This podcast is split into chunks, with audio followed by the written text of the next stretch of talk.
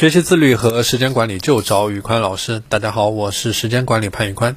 呃，从今天这期节目开始，我来和大家分享几个呃比较实用的时间管理的方法。第一个就是番茄钟时间管理法。什么是番茄钟时间管理法呢？具体来说，就是去设定一个待完成的目标，然后把番茄钟设为二十五分钟，然后专注工作，中途不允许做任何与本任务无关的事情。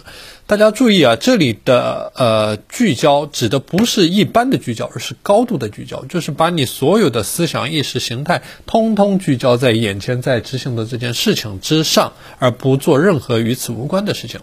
第二步，当番茄钟响起的时候，进行一个短暂的休息，一般来说五分钟就可以了。你可以起来去走一走，动一动，扭动一下脖子，看一下窗外等等。第三，开始下一个番茄钟时间，然后每经过了四个番茄钟时间，你就休息十五分钟，就是每四个番茄钟你多休息一会儿。然后有一个注意的点，就是你可以根据你自己的实际情况去调节番茄钟的时间，或者说你工作的时间和休息的时间。但有一个核心点，就是说你要做到一个高度的聚焦。